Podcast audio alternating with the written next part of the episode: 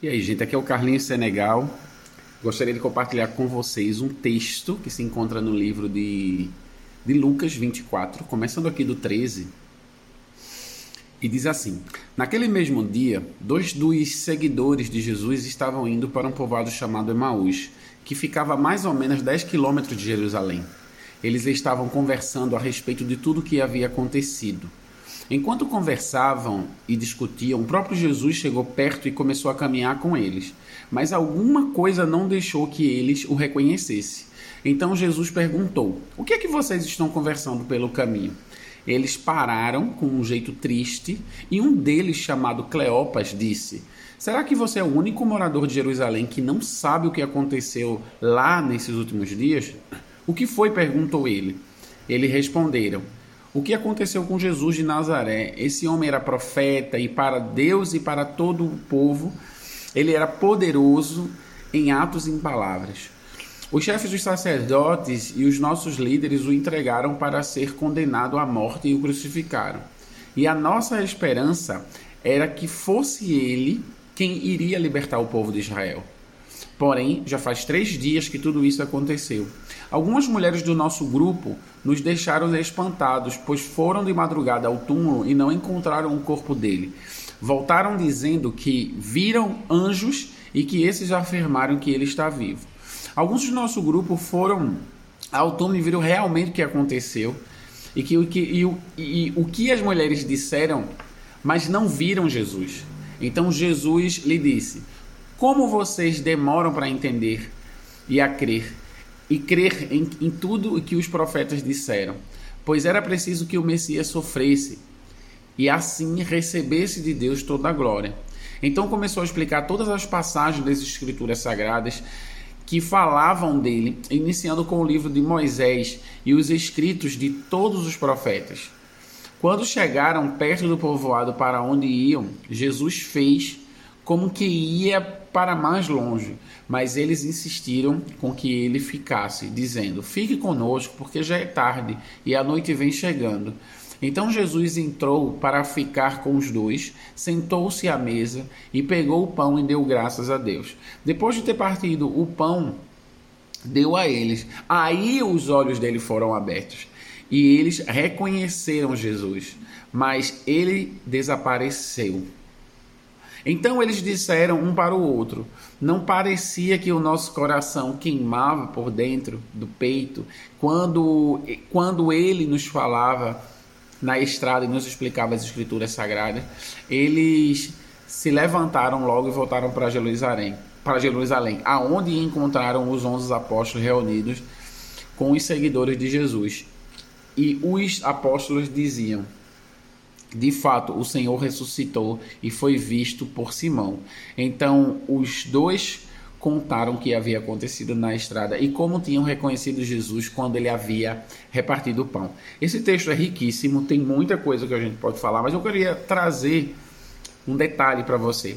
Esse texto é depois da ressurreição de Jesus Cristo, e é um momento muito importante porque nesse, nesse momento existe uma expectativa muito grande. Existiam seguidores, existiam curiosos, existiam apóstolos, existiam pessoas que tinham uma expectativa sobre Jesus, o libertador político, alguém que iria ocupar um cargo político. Por quê? Porque nesse momento as pessoas estavam extremamente cansadas da opressão política daquele lugar. Os romanos haviam feito um acordo com os judeus para que os judeus continuassem cultuando a Deus, né, com as suas tradições, mas é, eles tinham é, esse direito de controlar o Estado e de arrecadar os impostos que eram altíssimos. Então, nesse momento, o povo judeu queria muito alguém que expulsasse os os romanos e retomasse o poder do, do Estado, né? Então, é muito engraçado porque nesse momento é o momento que Jesus morreu, ressuscitou, desapareceu, apareceu para alguns. Até então as pessoas não sabiam que era verdade ou que era algo de fato real. É... Mas Jesus aparece para esses dois rapazes. E Jesus dá sinais de que ele está lá. Ele fala, ele conta a história, ele fala sobre o passado. E é engraçado porque no final do texto, os rapazes sentem né, na pele, eles sentem um arrepio, a sensação de Jesus, de que era alguém especial que estava ali do lado dele. Mas eles não perceberam. Por quê? E é, é, é, é aquilo que eu queria trazer para vocês através dessa, desse vídeo, desse áudio, desse, desse podcast. E você que vai estar ouvindo via podcast, ou via YouTube, ou via Instagram, é, Jesus está falando com a gente, mas a gente está concentrado em outras coisas. É, é, e Jesus diz aqui no 25: Então Jesus disse: Como vocês demoraram para entender e a crer tudo que os profetas disseram, pois era preciso que o Messias sofresse, fim assim recebesse de Deus toda a glória. Nesse momento, Jesus já está pensando, eles não vão entender, eles, eles não vão compreender. Por quê? Porque a expectativa, a direção do olhar está virado para outra coisa, em outra direção, coisas terrenas. E muitas vezes a gente está vivendo a nossa vida a gente vai à igreja, a gente glorifica a Deus, a gente se relaciona com Deus, entre, entre parênteses, mas a gente de fato não tem uma conexão com Deus direta. Por quê? Porque quando a gente se conecta com Deus, a gente se envolve nos problemas que Deus tem. Não que Deus seja um Deus que tenha problemas, mas os problemas que Deus está interessado em resolver. Os problemas sociais, os problemas da cidade, os problemas espirituais, ou seja, Deus tem uma demanda, Deus tem uma agenda, mas você tem a sua agenda, você tem as suas demandas. Você não se comporta como ser eterno, como alguém que foi salvo por Jesus Cristo, mas sim como alguém extremamente limitado e que tem o seu tempo contado.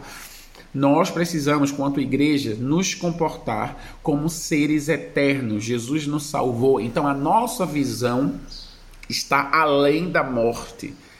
A nossa visão e a nossa missão é, é, estar em diminuir a dor humana através da presença de Jesus Cristo. Mas nesse momento, no caminho de Amaús, esses jovens não então não estão interessados na agenda de Deus.